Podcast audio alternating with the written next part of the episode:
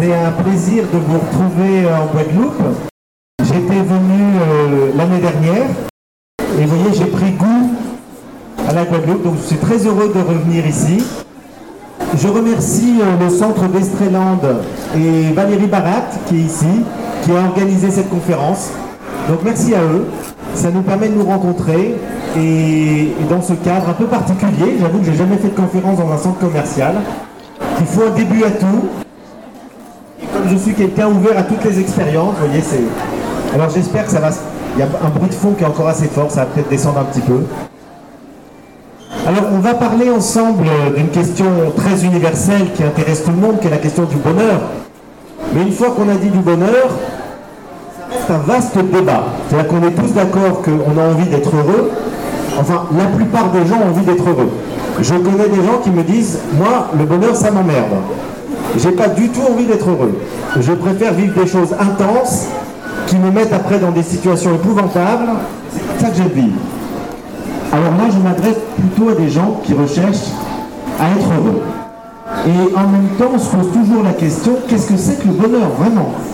Parce qu'une fois qu'on a dit qu'on veut être heureux, mais qu'est-ce que c'est qu'être heureux? Qu'est-ce que le bonheur? Et c'est une question qui habite l'histoire de la philosophie depuis 2500 ans.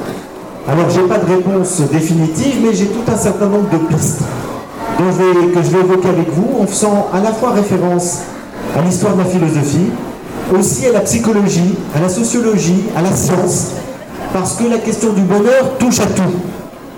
Et donc, on sera amené à, on sera amené à essayer de la comprendre à travers divers biais. Alors la première chose, c'est que je vais repartir par le commencement, avec la manière dont la question du bonheur s'est posée pour les philosophes de l'Antiquité. En fait, le mot bonheur a été inventé par des philosophes athéniens qui recherchaient comment nommer une expérience à la fois proche et différente du plaisir. Le plaisir, c'est une expérience universelle que nous faisons tous, tous les jours. Tous les jours, nous avons des moments de plaisir. Lorsqu'on prend son, café ou son thé le matin, on a du plaisir. Lorsqu'on écoute un morceau qu'on aime, de musique, on a du plaisir. Lorsqu'on croise le regard d'un enfant ou d'un ami qu'on aime, on a du plaisir. Lorsqu'on se promène devant un beau paysage, on a du plaisir. Le plaisir, il est extrêmement fréquent dans nos vies. Mais le problème du plaisir, c'est d'une part qu'il est toujours relié à un événement ou une cause extérieure à nous-mêmes, la musique, un ami, le paysage, etc. Et le deuxième problème du plaisir, c'est qu'il ne dure pas. Le plaisir dure le temps de satisfaction du morceau de musique qu'on écoute ou euh, du film qu'on regarde, du paysage qu'on contemple. Et donc les philosophes se sont posé la question, comment est-ce qu'on pourrait qualifier un plaisir qui dure? C'est-à-dire finalement un état de satisfaction beaucoup plus durable et global que le plaisir. Et c'est comme ça qu'on a inventé le mot de bonheur. Le bonheur signifie un état d'être de satisfaction globale et durable. Maintenant, comment atteindre à cet état d'être? Et c'est toute la question. Comment est-ce qu'on peut être durablement satisfait de la vie? Et c'est ça être heureux. Alors évidemment, aujourd'hui, on utilise le mot bonheur à toutes les sauces. Et donc, on va dire, j'ai vécu un moment de bonheur. Ben, un moment de bonheur, ça s'appelle un plaisir. Alors que si on vous dit, est-ce que vous êtes heureux, vous dites oui, ça veut dire que vous aimez la vie et que vous êtes satisfait de votre existence. Sinon, si on vous dit, est-ce que vous êtes heureux, vous allez répondre non. Ou vous allez dire par moment. Et si vous dites par moment, on n'est déjà pas tout à fait dans l'expérience du bonheur telle qu'on a essayé de la définir philosophiquement, c'est-à-dire un état durable. Et un état durable, c'est extrêmement, ça peut paraître assez paradoxal, puisque la vie est faite en permanence de haut et de bas. Elle est faite d'événements agréables et d'événements désagréables. La question que se sont posées les philosophes de l'Antiquité, que ce soit en Orient comme en Occident, on retrouve exactement le même questionnement dans le bouddhisme ou dans l'hindouisme ou dans le taoïsme. Humainement accéder à un état de satisfaction globale et durable malgré tous les aléas de la vie Et si on y arrive, c'est ce qu'on appelle la sagesse. La sagesse, c'est la quête du bonheur à travers un état intérieur qui ne dépend plus des événements extérieurs. Alors, comment y arriver? La difficulté commence. Des philosophes le plus important de l'Antiquité qui a réfléchi sur le bonheur, c'est Épicure. Alors Épicure, il y a beaucoup de malentendus sur Épicure. On en fait le philosophe de la jouissance. Épicure, vous savez, quand on, parle, on dit je suis épicurien, ça veut dire j'adore le plaisir. Alors c'est très vrai que Épicure valorise le plaisir. Épicure nous dit il n'y a pas de bonheur sans plaisir. Et c'est pour ça qu'on a retenu qu'Épicure était le philosophe du plaisir. En fait, c'est le philosophe du bonheur, sauf qu'il va nous expliquer comment est-ce qu'on peut gérer le plaisir pour accéder au bonheur. Et Épicure nous dit, la plupart des gens sont malheureux parce qu'ils ne savent pas gérer le plaisir. Et souvent, ils ne discernent pas bien quels sont les plaisirs qui leur font du bien en profondeur. Donc ils vont aller vers des plaisirs sensibles immédiats, mais qui peuvent finalement leur poser, leur poser des problèmes ou leur causer du tort à moyen ou long terme. Prenons un exemple. Si vous mangez dans un festin beaucoup trop, vous allez être malade pendant trois jours.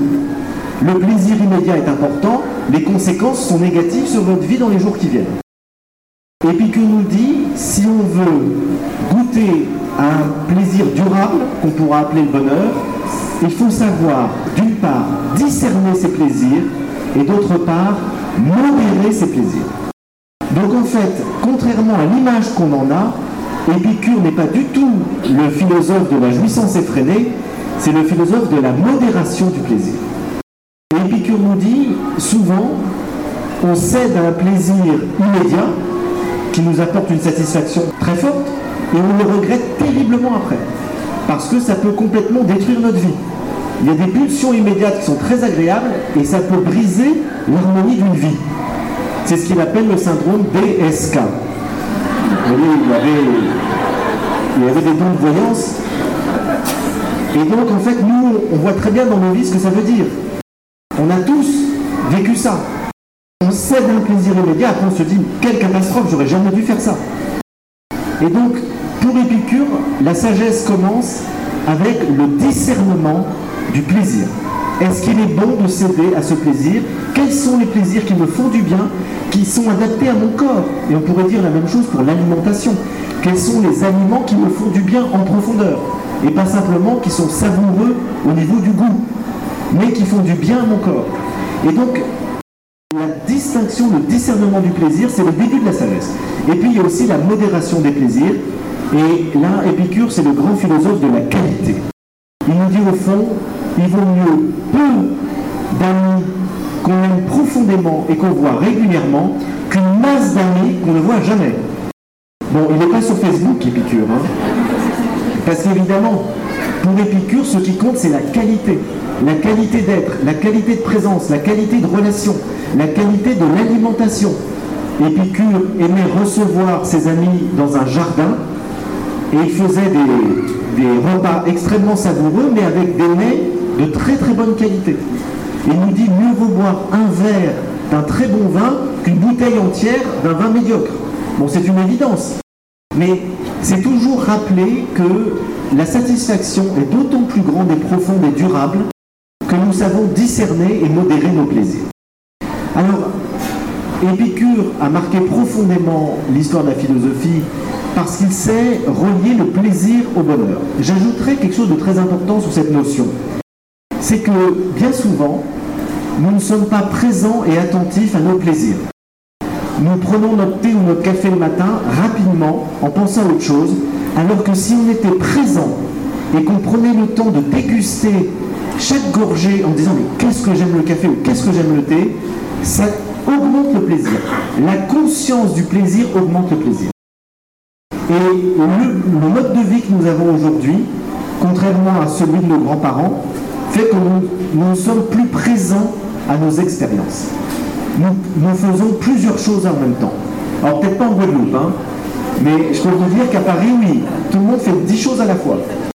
Et donc, bien heureux les gens qui ne sont pas encore contaminés par l'activité multitâche. Parce que si vous êtes en train de faire la cuisine, et qu'en même temps vous écoutez la radio, avec toutes les bonnes nouvelles que vous entendez à la radio, et puis que vous parlez à vos enfants, et puis que vous êtes en même temps au téléphone avec une copine, il n'y a aucune chance que vous ayez du plaisir à faire la cuisine. Le plaisir de faire la cuisine, qui est un plaisir extraordinaire, il faut être totalement présent. Il faut être là, attentif aux odeurs, aux couleurs, aux saveurs, à l'eau qui est froide, qui est chaude, on touche les, les produits. C'est un bonheur extraordinaire. Simplement, il faut avoir une qualité de présence à ce qu'on fait. Et c'est valable pour tout. Toutes les expériences euh, on peut y mettre de la présence ou pas. Lorsque vous parlez à un enfant ou un ami, si vous n'êtes absolument pas attentif, aucun plaisir peut venir. Si vous êtes vraiment attentif, il y a un moment donné un sourire, une expression, quelque chose va vous mettre dans la joie, va vous mettre dans le plaisir, dans la satisfaction, et donc vous allez savourer un moment de plaisir. Donc je dirais que il est essentiel de discerner, de modérer ses plaisirs. Il est tout aussi essentiel, sinon plus, de conscientiser tous les petits moments heureux que nous avons dans la vie. Tous ces petits moments-là, c'est ce qui fait finalement que si on les additionne, on crée un état durable et global de satisfaction. Donc la présence et l'attention à ce qu'on fait. Et ce qui est très intéressant, c'est que les scientifiques ont fait des études sur le cerveau, parce que vous savez qu'on a découvert qu'on avait deux substances chimiques qui créaient du bien-être. C'est la dopamine et la sérotonine. Il y en a d'autres, mais ce sont les deux plus connus. Et lorsque euh, le cerveau, via les neurotransmetteurs, envoie ces substances chimiques dans l'organisme, on se sent bien. On sent un état intérieur de bien-être. Et d'ailleurs, vous savez qu'on utilise la dopamine et la sérotonine pour faire des antidépresseurs. Ce sont donc des antidépresseurs naturels que nous avons en nous. Mais la question, qu'est-ce qui les déclenche? À quel moment le cerveau déclenche la dopamine et la sérotonine. Alors on a fait des études avec des cobayes et on a mis les gens dans plein de situations différentes de vie pour voir à quel moment se déclenchait la dopamine et la sérotonine. Et le résultat est extrêmement intéressant. Les substances chimiques du bien-être se déclenchent à chaque fois que nous sommes attentifs à ce que nous faisons. Lorsqu'on fait quelque chose en étant totalement présent, on déclenche de la sérotonine et de la dopamine dans notre organisme qui crée du bien-être. Et donc, il faut être attentif pour être heureux. Ça rejoint exactement ce que nous disent les philosophes de l'Antiquité, carpe diem, cueille le jour. C'est dans l'instant présent que tu auras de la satisfaction. Ce n'est pas en étant dans le passé ou dans le futur. Sois présent, ici et maintenant. Donc là, on a une sagesse millénaire qui en plus est validé par des tests scientifiques qui montrent qu'effectivement il y a une corrélation entre ce qui se passe dans la chimie du corps et le bien-être que nous ressentons. Et la corrélation vient de la qualité de présence que nous avons à nous-mêmes, aux autres et au monde. Et quand je vous disais qu'il est très important de conscientiser tous ces petits moments de plaisir, j'ai envie de dire qu'il est très important aussi d'avoir conscience, lorsque tout va plutôt bien, qu'on a de la chance. Parce qu'on passe notre temps à râler. Alors, là encore, peut-être pas en Guadeloupe, mais je ne connais pas assez la Guadeloupe. Mais en France, en général, en métropole, on passe notre temps à râler. On n'est jamais satisfait. Et finalement, on s'aperçoit qu'on a énormément de chance. On a énormément de chance de vivre dans une époque où on peut soigner la plupart des maladies, on peut vivre longtemps dans une qualité de vie avec un confort matériel qui nous épargne les tâches les plus difficiles, et eh bien malgré tout ça, on n'est pas content. Parce qu'on veut toujours plus. Et la plupart des gens sont malheureux parce qu'au lieu de regarder avec satisfaction ce qu'ils ont, ils sont toujours insatisfaits de ce qu'ils n'ont pas. Et ça, c'est une vérité. Oula, vous voyez, le micro est d'accord. C'est une vérité universelle. On passe son temps à désirer autre chose. Dès qu'on a quelque chose, on veut autre chose. C'est le propre de l'être humain. Les animaux ne sont pas du tout comme ça. Dès qu'ils ont quelque chose, ils sont satisfaits. Nous, on veut toujours autre chose. Vous savez, je fais des ateliers de philosophie avec les enfants. Et j'en ai fait l'année dernière ici euh, en Guadeloupe, dans une école publique des abîmes. Et j'en ai fait une cinquantaine d'autres dans toute la francophonie. Et je pose toujours aux enfants qui ont entre 4 ans et 11 ans, donc je fais des grandes maternelles et toute l'école primaire, je leur pose des questions philosophiques essentielles et ils répondent. Oui, mais si je n'ai plus près, ça. Bon, on va voir. C'est mieux. Et donc, euh, euh, et donc, je leur pose des questions. Et parmi les questions, il y a la question bonheur. Et lorsque je pose la question aux enfants, je me souviens d'un atelier que j'ai fait en Corse, avec des enfants dans un petit village de 7-8 ans, qu'est-ce que le bonheur Et deux, trois enfants commencent à aller vers la piste du désir. Être heureux, c'est satisfaire ses désirs. Et il y a un enfant qui lève la, main qui dit je ne suis pas d'accord. Alors je lui dis pourquoi? Parce qu'il s'agit toujours d'argumenter, on fait de la philo. Il dit je ne suis pas d'accord parce qu'en fait, on est toujours insatisfait. Lorsqu'on a quelque chose, on veut autre chose. Il dit moi lorsque j'ai un jouet, et je m'en lasse très vite et j'en veux toujours un autre. Et il me dit j'ai compris à l'âge de 5 ans que si on voulait être heureux, il fallait apprendre à se satisfaire de ce qu'on a. Alors je dis bravo, tu t'appelles Sénèque. Il m'a dit non, Julien. Et ce petit garçon, il a complètement fait changer la classe. Après, il y a un garçon qui a dit ah oui, c'est vrai, moi quand je vais dans un centre commercial avec ma maman, ça pourrait être à Destreland, et que je dis je veux ça, je veux ça, et qu'elle me l'offre tout de suite, je suis pas content. Et je lui dis pourquoi tu n'es pas content? Il dit parce que j'en ai pas rêvé. Alors vous voyez, la prochaine fois que vous vous promenez à Destreland avec vos enfants ou vos petits-enfants, et qu'il dit je veux ça, je veux ça, vous allez lui répondre rêve-en. Tu seras beaucoup plus heureux. Parce que tu auras longtemps désiré quelque chose et, la satisfaction sera beaucoup plus grande. Aujourd'hui, on a tout ce qu'on veut tout de suite. En tout cas pour les enfants, souvent. Et du coup, ils ne sont pas heureux. Parce qu'ils veulent tout de suite autre chose. Saint Augustin a une phrase merveilleuse qui définit le bonheur par rapport à ça de manière radicale. Il nous dit, le bonheur, c'est de continuer à désirer ce qu'on possède déjà. Bon, j'en suis pas encore là. Hein. C'est pas simple. Mais effectivement, c'est très juste. Si on continue de désirer ce qu'on possède déjà, on est heureux. On n'a plus aucune insatisfaction, plus aucune frustration. Donc je dirais déjà d'arriver à prendre conscience que bien souvent nous avons beaucoup de chance. Et satisfaisons-nous de la vie telle qu'elle est. Et si on peut avoir autre chose un jour, tant mieux. Si la vie nous fait un cadeau, tant mieux. Si on peut gagner plus d'argent, que ça nous aide à faire des choses qu'on aime, tant mieux. Mais sachons déjà apprécier ce qu'on a, ce qu'on est, les gens avec qui on vit. Parce que sinon, le jour où il va vous arriver, et je ne vous le souhaite pas, un grand malheur, vous allez vous dire, j'avais tout pour être heureux et je ne m'en suis pas rendu compte. C'est le poète Jacques Prévert qui le dit à merveille.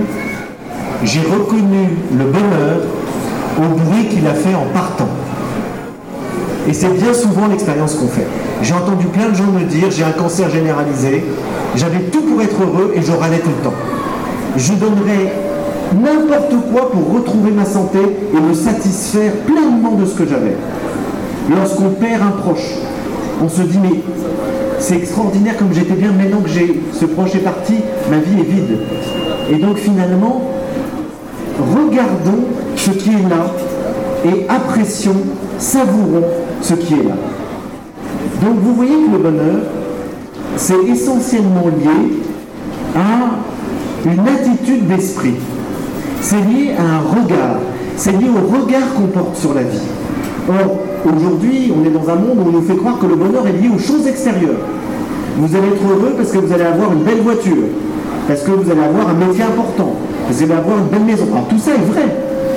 Tout ça contribue à notre bien-être. Mais fondamentalement, ce qui vous rendra le plus heureux, c'est le regard que vous allez porter sur la vie. Et là, que vous soyez riche ou pauvre, vous pouvez être heureux. Si vous avez un regard critique sur la vie, négatif, anxieux, vous pourrez être milliardaire, vous serez malheureux. Le bonheur est en nous. Il est dans le regard qu'on porte sur le monde. C'est pour ça que vous avez deux personnes à qui il arrive exactement les mêmes événements. L'un sera heureux, l'autre sera malheureux. Pourtant, il leur arrive les mêmes événements. C'est parce que l'un sait se satisfaire des choses et voir le côté positif des choses, l'autre ne se satisfait pas de ce qu'il a, il veut toujours autre chose et il voit toujours le côté négatif. Il y a un petit conte euh, africain que j'aime beaucoup qui le dit à merveille. Euh, ce petit conte, c'est l'histoire d'un homme qui arrive dans une ville et qui est étranger. Et il voit un vieux sage assis à la porte de la ville et il se demande, il va voir le vieux sage, il va lui dire, dis-moi vieil homme, toi qui dois connaître tout le monde ici, Est-ce que les gens sont gentils ou méchants dans cette ville? Je mets comme ça. Est-ce que les gens sont gentils ou méchants dans cette ville? Et le sage lui répond, vous savez, quand vous posez une question à un sage, il vous répond toujours par une question. Moi, chaque fois que j'ai rencontré Dalai Lama, je lui pose une question, il me dit qu'est-ce que vous en pensez? Donc, ça ne vous avance pas beaucoup. Socrate faisait la même chose. Et donc, le sage lui répond par une question. Et lui dit, dis-moi étranger, comment étaient les gens dans la ville d'où tu viens? Et l'étranger répond, très désagréable, méchant, c'est pour ça que je suis parti. Et le sage lui répond, ben ici c'est pareil. Alors l'étranger est très dépité, il se dit, mais quelle malchance, partout où je vais, les gens sont méchants. Et arrive un deuxième étranger dix minutes plus tard qui pose la même question au sage. Le sage lui retourne la question et l'étranger lui dit Les gens étaient charmants, extrêmement agréables. Et le sage lui dit Mais ici c'est pareil. Alors il y a un marchand de chameaux qui a entendu la conversation qui va voir le sage et qui lui dit Mais tu es un menteur. Comment est-ce que tu peux dire à un étranger que tous les gens sont méchants et à un autre que tous les gens sont gentils? Il faut choisir. Et le sage lui dit, ça n'a aucune importance. Parce que chacun porte l'univers dans son regard. Un homme heureux quelque part sera heureux partout. Un homme malheureux quelque part sera malheureux partout. Ça, c'est la définition même de la sagesse. Ce que les stoïciens appellent l'autarkéia, c'est-à-dire l'autarcie, être capable d'être heureux n'importe où, quelles que soient les conditions. Parce qu'on a appris à s'aimer et à aimer la vie telle qu'elle est. Et là, ça nous amène à une autre notion qui n'est pas si facile que ça, mais qui est pourtant essentielle au bonheur, c'est le lâcher prise. On est heureux parce qu'on arrive à lâcher prise, c'est-à-dire à accepter la vie comme elle est. Alors ça ne veut pas dire qu'il faut être fataliste. Le fataliste, c'est de dire tout est bon.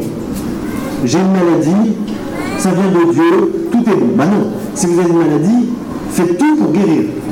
Mais si une fois que vous avez tout fait pour guérir, la maladie est toujours là, et bien à ce moment-là, vous pouvez lâcher prise. C'est-à-dire accepter le destin tel qu'il est, plutôt que de vouloir changer ce qui n'est pas changeable. Celui qui fait cette distinction entre le fatalisme et le lâcher prise, c'est Épictète. Épictète est un philosophe passionnant qui a vécu, il est contemporain de Jésus. C'est un esclave devenu philosophe. Et Épictète nous dit il faut faire la distinction entre ce qui dépend de nous et ce qui ne dépend pas de nous ce qui dépend de nous et qu'on peut changer, améliorer, faisons-le. Faisons tout pour améliorer les choses, pour améliorer notre sort, pour améliorer notre santé. Mais ce qui ne dépend pas de nous, la perte d'un proche, une maladie grave, la perte d'un travail, acceptons-le joyeusement. Au lieu de râler, de pester, d'être en colère contre la vie. Parce que non seulement ça n'enlèvera pas l'événement, mais ça le rendra beaucoup plus douloureux. Et donc face à l'inéluctable, il faut apprendre à lâcher prise. Alors ça peut se faire sur des choses extrêmement triviales. Pas obligé d'attendre de vivre des grands drames dans la vie pour lâcher prise. Moi j'ai découvert le lâcher prise il y a une quinzaine d'années, j'ai vraiment compris ce que c'était, lorsque je sors d'un restaurant à Paris et ma voiture était à la fourrière. Et là, je commence à m'énerver, à dire, oh là, je vais perdre du temps, de l'argent, etc. Puis d'un coup, je me dis, mais attends, il fait beau, tu es en bonne santé, tu es amoureux, tu aimes le métier que tu fais. Tu vas te pourrir la vie pour une voiture qui à la fourrière Et je me suis mis à rire. Et là, il y a une joie qui m'est tombée dessus. Et c'est la joie du lâcher-prise. C'est quand vous acceptez joyeusement quelque chose qui n'est pas forcément un grand malheur, mais qui est une contrariété de la vie, vous apercevez que ça passe tout de suite. Et ça ne va pas vous entamer votre bonne humeur. Alors j'ai été chercher ma voiture à la fourrière en sifflotant joyeusement. Le gars m'a regardé avec des grands yeux. Il n'avait jamais vu ça de sa vie. Et je lui dis voilà, je vais chercher ma voiture. Il me dit vous avez l'air en pleine forme. Je dis oui, je suis très heureux. Il me dit pourquoi? Parce que ma voiture est à la fourrière. Ça me fait plaisir. C'est une expérience, j'ai jamais vécu ça. Et après, j'ai vendu ma voiture, j'ai plus du tout de problème de stationnement à Paris. Ça, c'est le début de la sagesse, vous voyez. La sagesse commence souvent avec des contrariétés. On est contrarié dans quelque chose. Et puis là, on se dit, il y a peut-être quelque chose qui ne va pas dans ma vie une maladie, on a un problème. On se dit, il y a peut-être quelque chose qui ne va pas dans ma vie. Et on commence à changer, à réfléchir, et on s'aperçoit que heureusement qu'on a eu ce problème ou cette tuile, parce que ça nous a permis de grandir.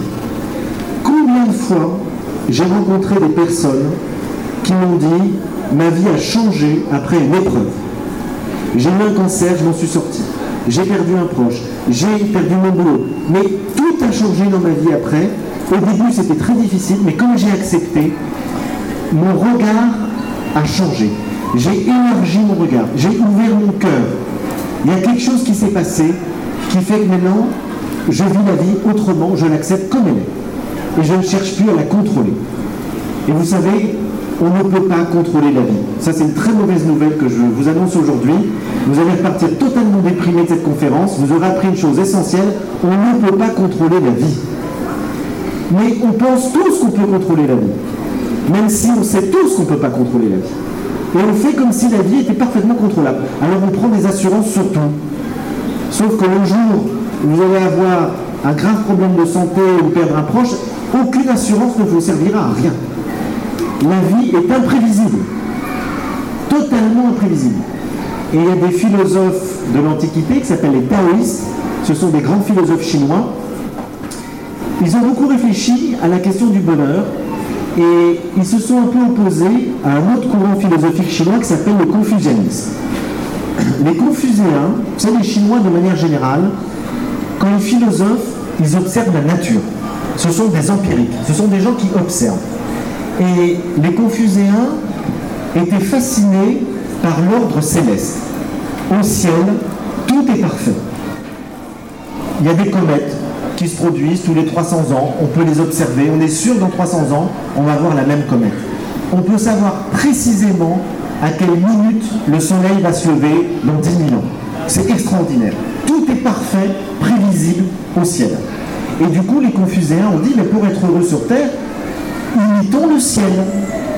Essayons de créer un ordre parfait, donc une cité ordonnée, avec un empereur, le Fils du ciel. Et tout va être structuré et ordonné, c'est cet ordre parfait de la cité qui va donner une prévisibilité à la vie, on pourra contrôler et donc être heureux. Et les taoïstes répondent aux Confucéens, tout ça c'est complètement idéaliste, parce qu'on ne vit pas au ciel mais sur terre. Et au ciel, tout est prévisible, sur terre, rien n'est prévisible. Vous pouvez savoir que le soleil va se lever dans 10 000 ans en telle minute, vous ne pouvez pas savoir sur terre le temps qu'il va faire demain.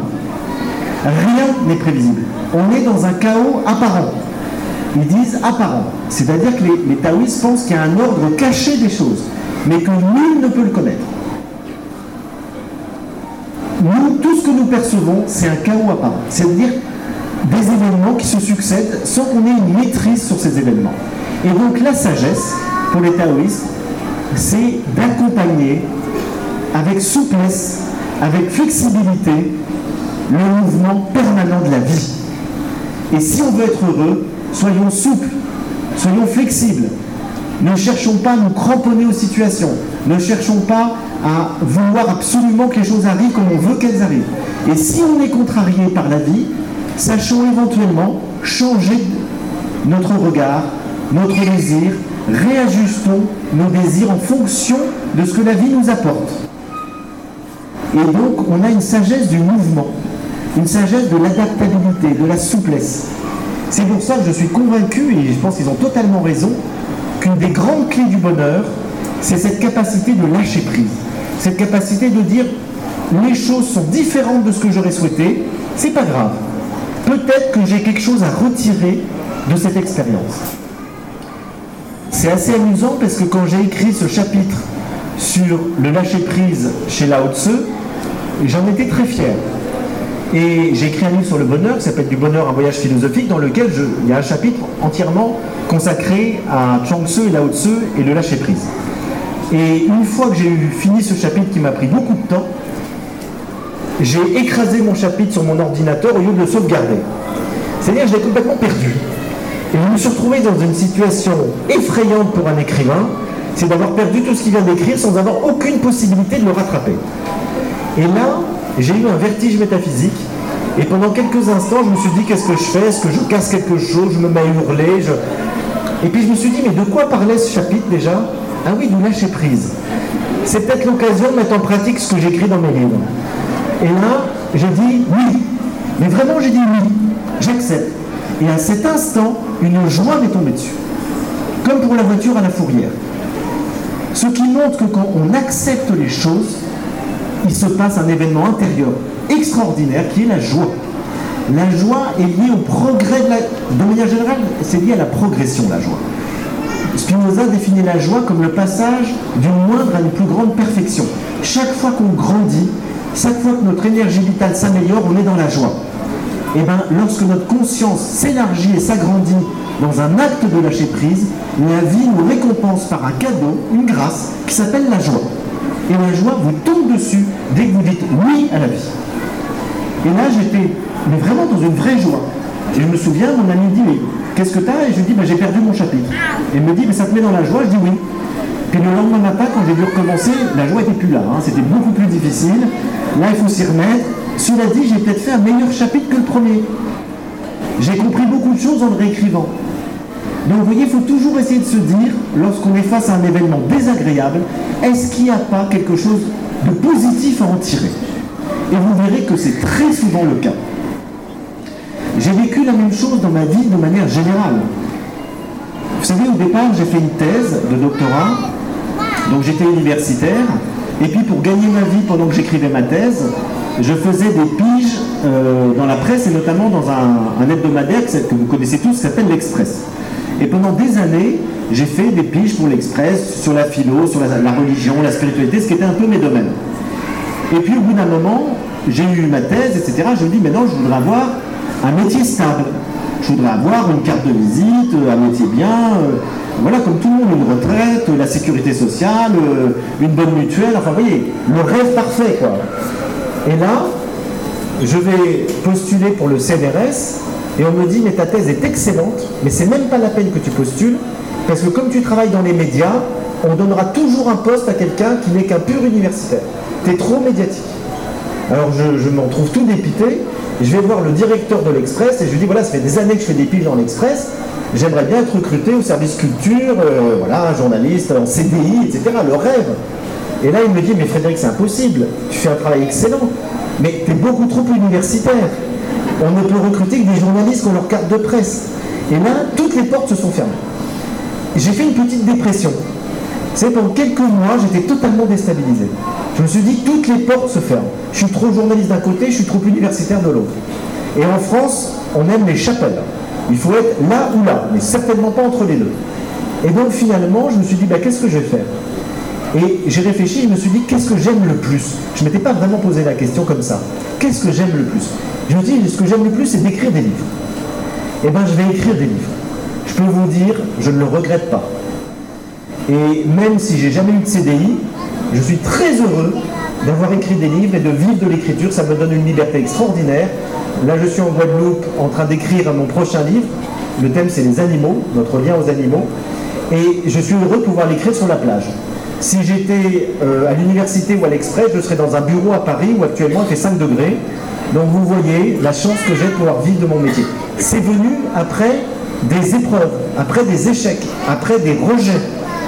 Parce que je me suis laissé guider par la vie. Si j'avais cherché uniquement la sécurité, je ne serais pas là en train de vous parler du bonheur. Je serais malheureux dans un bureau à Paris. Donc finalement, c'est très important dans la vie d'écouter ce que la vie nous envoie. Et avant de dire Ah, ça c'est une difficulté, c'est une contrariété, ma sœur a perdu son travail. Elle bossait à Paris, elle n'était pas heureuse du tout, mais elle gagnait très bien sa vie. Et puis elle s'est posé des questions.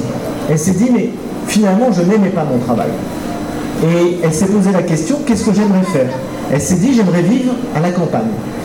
Elle a passé un BTS à plus de 30 ans d'agriculture et maintenant elle fait des plantes médicinales dans la Drôme. Elle me dit je gagne 4 fois moins, je suis 10 fois plus heureuse. Vous voyez, comme souvent un événement désagréable, si on sait le regarder, peut être parfois, pas toujours, peut être parfois l'occasion d'un changement de vie, l'occasion de porter un nouveau regard sur la vie, l'occasion de changer nos habitudes, l'occasion de changer quelque chose qui fait que ça n'allait pas. On était en crise. Vous savez que l'étymologie du mot crise, en grec, ça veut dire ça ne peut plus continuer comme ça. Il faut que ça change. Une crise, c'est l'appel à un changement. Alors quand on dit que le monde est en crise, c'est vrai. Ça ne peut plus continuer comme ça. On va droit dans le mur. Et bien dans nos vies, quand on est en crise, ça veut dire que ça ne peut plus continuer comme ça. Une crise, c'est très positif. Une crise, c'est l'opportunité d'un changement. Donc si dans votre vie vous êtes en crise, tant mieux. Ça veut dire qu'un changement est possible.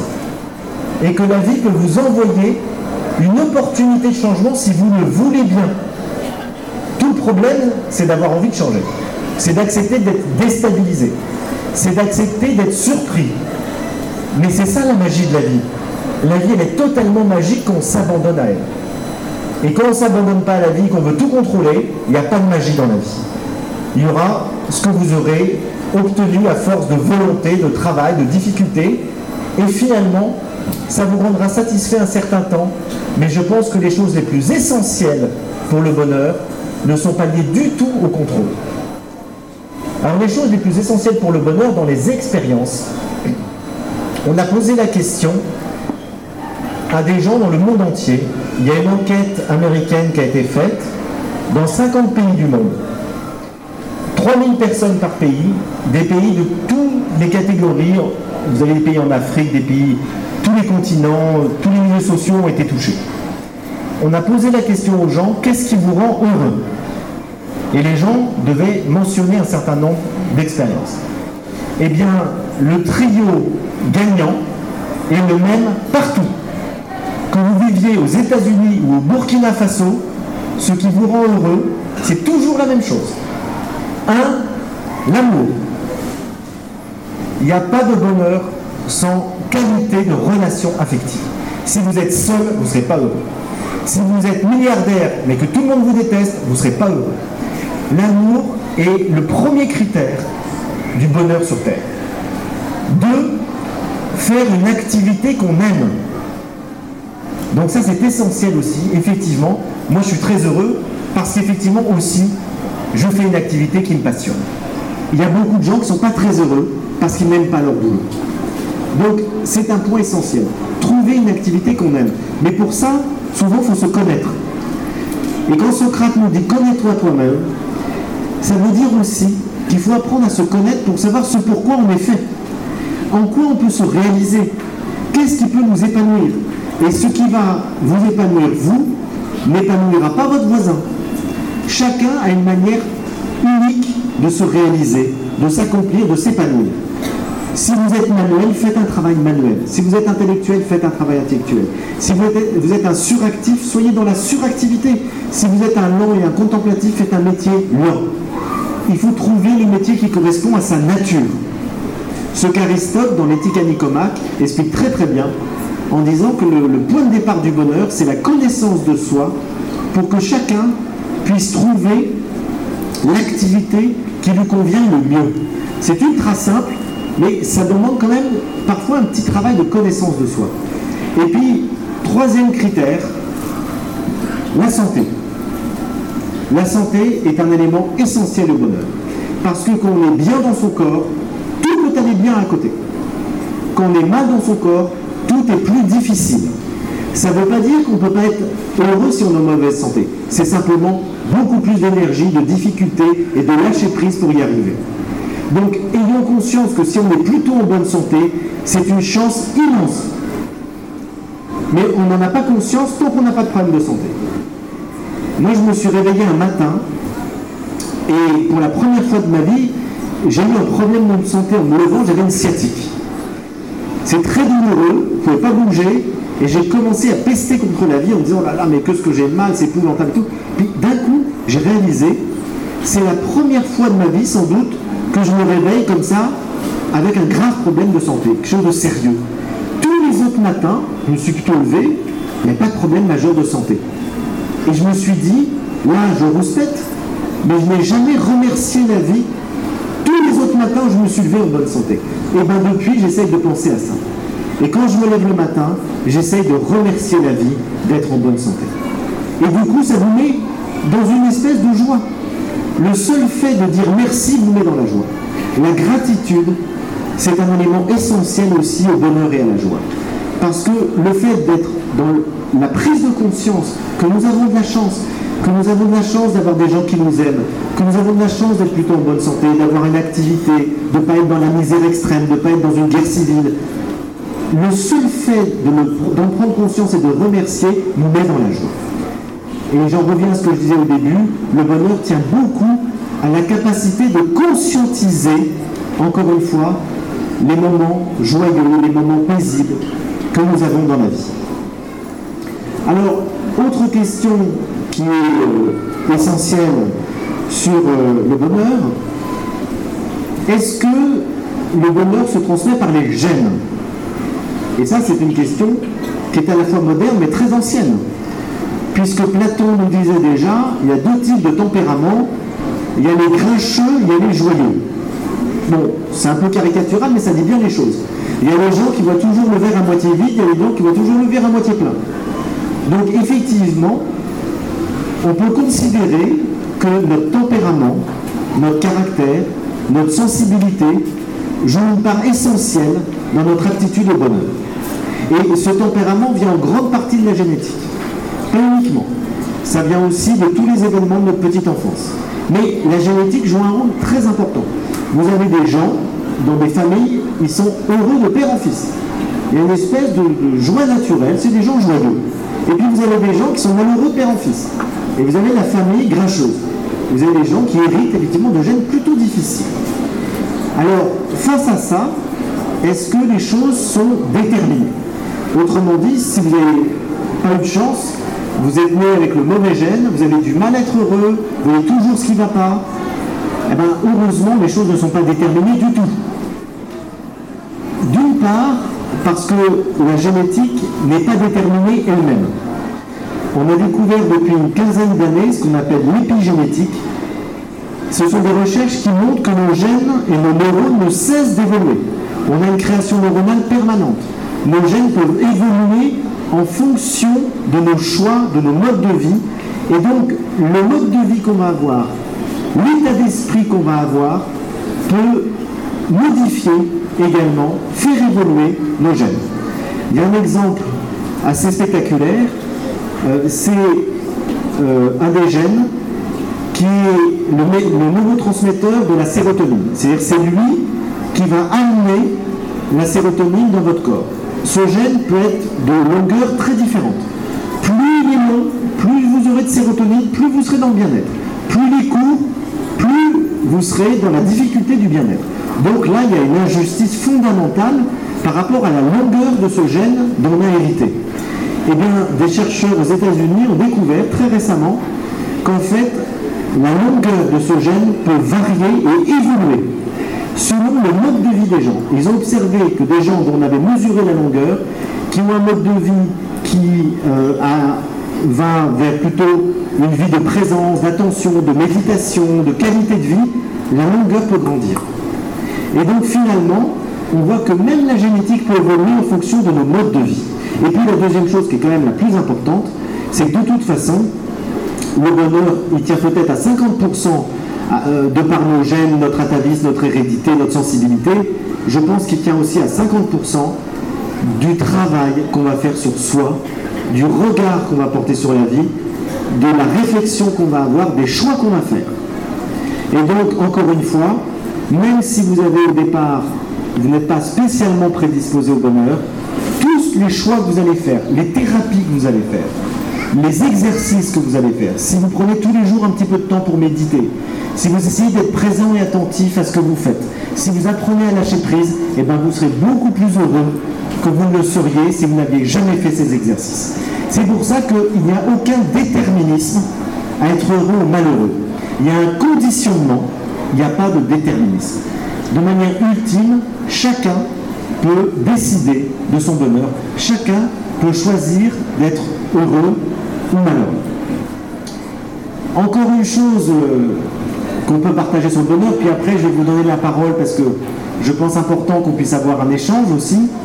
Euh, on a fait des enquêtes sur le bonheur sociologique sur des populations complètement différentes. Des gens qui venaient de vivre un événement extrêmement heureux et on a étudié l'évolution de leur bonheur dans le temps. Alors, on a choisi, ça s'est fait aux États-Unis, des gens qui avaient gagné une moto. Et les sociologues ont étudié l'évolution de leur taux de satisfaction dans le temps. ils avaient fixé une échelle de 0 à 10. 10, c'est le maximum de bonheur. 0, c'est la dépression totale. Et entre les deux, il y a toutes les échelles possibles. Et ils se sont rendus compte que les gens qui avaient gagné au loto, dans les semaines qui suivent, ils sont tous à 10 sur 10. Ils voient tout en rose. Formidable, la vie est belle, c'est merveilleux, tout. Et en moyenne, au bout de 6 mois, ils retombaient à leur taux de bonheur antérieur à leur gain au loto. Et donc si les gens vous disaient, ben moi finalement, avant de gagner au loto, je, je dirais que mon échelle de bonheur c'était 5 sur 10, ils retombent à 5 sur 10. Ça veut dire que le gain extraordinaire n'a pas duré longtemps. Pourquoi? Parce que ce qui les rendait heureux ou malheureux avant va revenir. Et l'essentiel du bonheur, je l'ai dit tout à l'heure, n'est pas dans les choses matérielles. L'essentiel du bonheur, c'est l'amour. C'est la manière dont on regarde la vie. C'est comment on se sent soi-même dans la relation qu'on a avec soi-même et avec les autres. Si par exemple vous êtes un anxieux, vous êtes très anxieux, et vous n'êtes pas très heureux, vous êtes à 3-4 sur 10, parce que tous les soirs avant de vous coucher, vous n'arrivez pas à dormir et vous vous relevez pour aller vérifier que votre garage est bien fermé et que quelqu'un n'est pas en train de voler votre voiture, que vous avez bien fermé la porte du jardin et que quelqu'un ne va pas vous cambrioler pendant la nuit. C'est ça qui vous rend malheureux. Vous êtes hyper anxieux. Vous allez gagner au loto. Génial. Vous allez acheter un château et 10 Ferrari. Vous allez être 10 fois plus anxieux. Et vous allez mettre 10 fois plus de temps à vérifier que toutes vos Ferrari sont là, que personne n'a cambriolé l'annexe du château, etc. Donc, ce vous aurait rendu heureux, c'est pas de gagner au loto si vous êtes hyper anxieux, c'est de faire une thérapie pour guérir de votre anxiété. Donc, vous voyez, on se trompe très souvent d'objectif. Et donc, ils se sont rendus compte qu'effectivement, euh, euh, ce type de bonheur lié aux choses matérielles ne dure jamais longtemps. La deuxième chose, ils ont étudié une autre population complètement différente, des gens qui ont eu un grand accident de la route et qui se retrouvent handicapés. Ces gens vous disent que leur taux de bonheur chute quasiment à 0 ou 1 pendant en moyenne 2 ans. Donc c'est beaucoup plus long. Sauf qu'ils vont vous dire qu'en moyenne, au bout de 2 ans, ces personnes vont pouvoir retrouver un taux de bonheur supérieur parfois à ce qui était le leur avant. C'est-à-dire que non seulement ils ont retrouvé quelque chose qui les rendait heureux, mais ils ont pu progresser parce que cette épreuve de vie a pu les, leur changer leur regard, leur faire comprendre quelque chose qu'ils n'avaient pas saisi et que leur vie a pu changer. C'est exactement l'inverse qu'on imagine. Si on vous dit demain, est-ce que vous voulez gagner au loto pour être plus heureux, vous allez tous dire oui. Si on vous dit demain, est-ce que vous voulez avoir un accident de la route pour euh, être plus heureux, vous allez tous dire non. Et moi aussi. Et en même temps, ce n'est pas ce que montre la réalité. Et donc ça veut dire que, contrairement à tout ce que nous pensons, le bonheur est essentiellement lié à une qualité intérieure de l'esprit, de la conscience, du cœur, et c'est la manière dont nous regardons le monde, comme je disais tout à l'heure, qui fait que nous pouvons être heureux ou pas. C'est la manière dont nous avons, dans la relation que nous avons avec soi-même, dans la relation que nous avons aux autres, que nous allons nous épanouir ou pas. Et aujourd'hui, on est évidemment dans un monde consumériste dans lequel on nous dit tout le temps que le bonheur est lié aux choses extérieures, est lié au matériel, et on sait que c'est pas vrai. Et c'est pourquoi de plus en plus de gens et de jeunes sont malheureux parce qu'ils ne trouvent pas leur épanouissement uniquement dans le domaine matériel. Alors je dis ça dans un centre commercial, je trouve que c'est c'est le bon endroit pour en parler, et je vous remercie de votre attention.